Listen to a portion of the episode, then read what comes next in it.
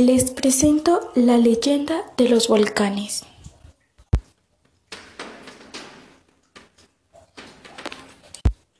En épocas del poderoso imperio azteca, sus pueblos vecinos eran sometidos a pagar tributo.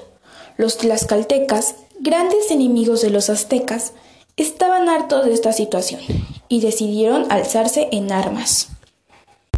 Popocatépetl, uno de los grandes guerreros tlaxcaltecas, decidió pedir la mano de su amada Iztaccíhuatl, la bella hija de un gran cacique. El padre aceptó, y si él volvía victorioso de la batalla, se llevaría a cabo la boda.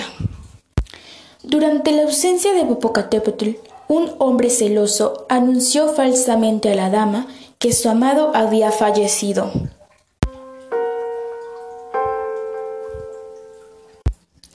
Tras unos días, Iztaccíhuatl murió de tristeza. Cuando el guerrero volvió victorioso, fue recibido con la trágica noticia. Para honrar su memoria, unió diez cerros y acostó a su amada en la cima. Él llevaría consigo una antorcha y la resguardaría eternamente. Esta leyenda cuenta el origen de los volcanes Popocatépetl e Iztaccíhuatl, la mujer dormida, que permanecieron juntos para siempre.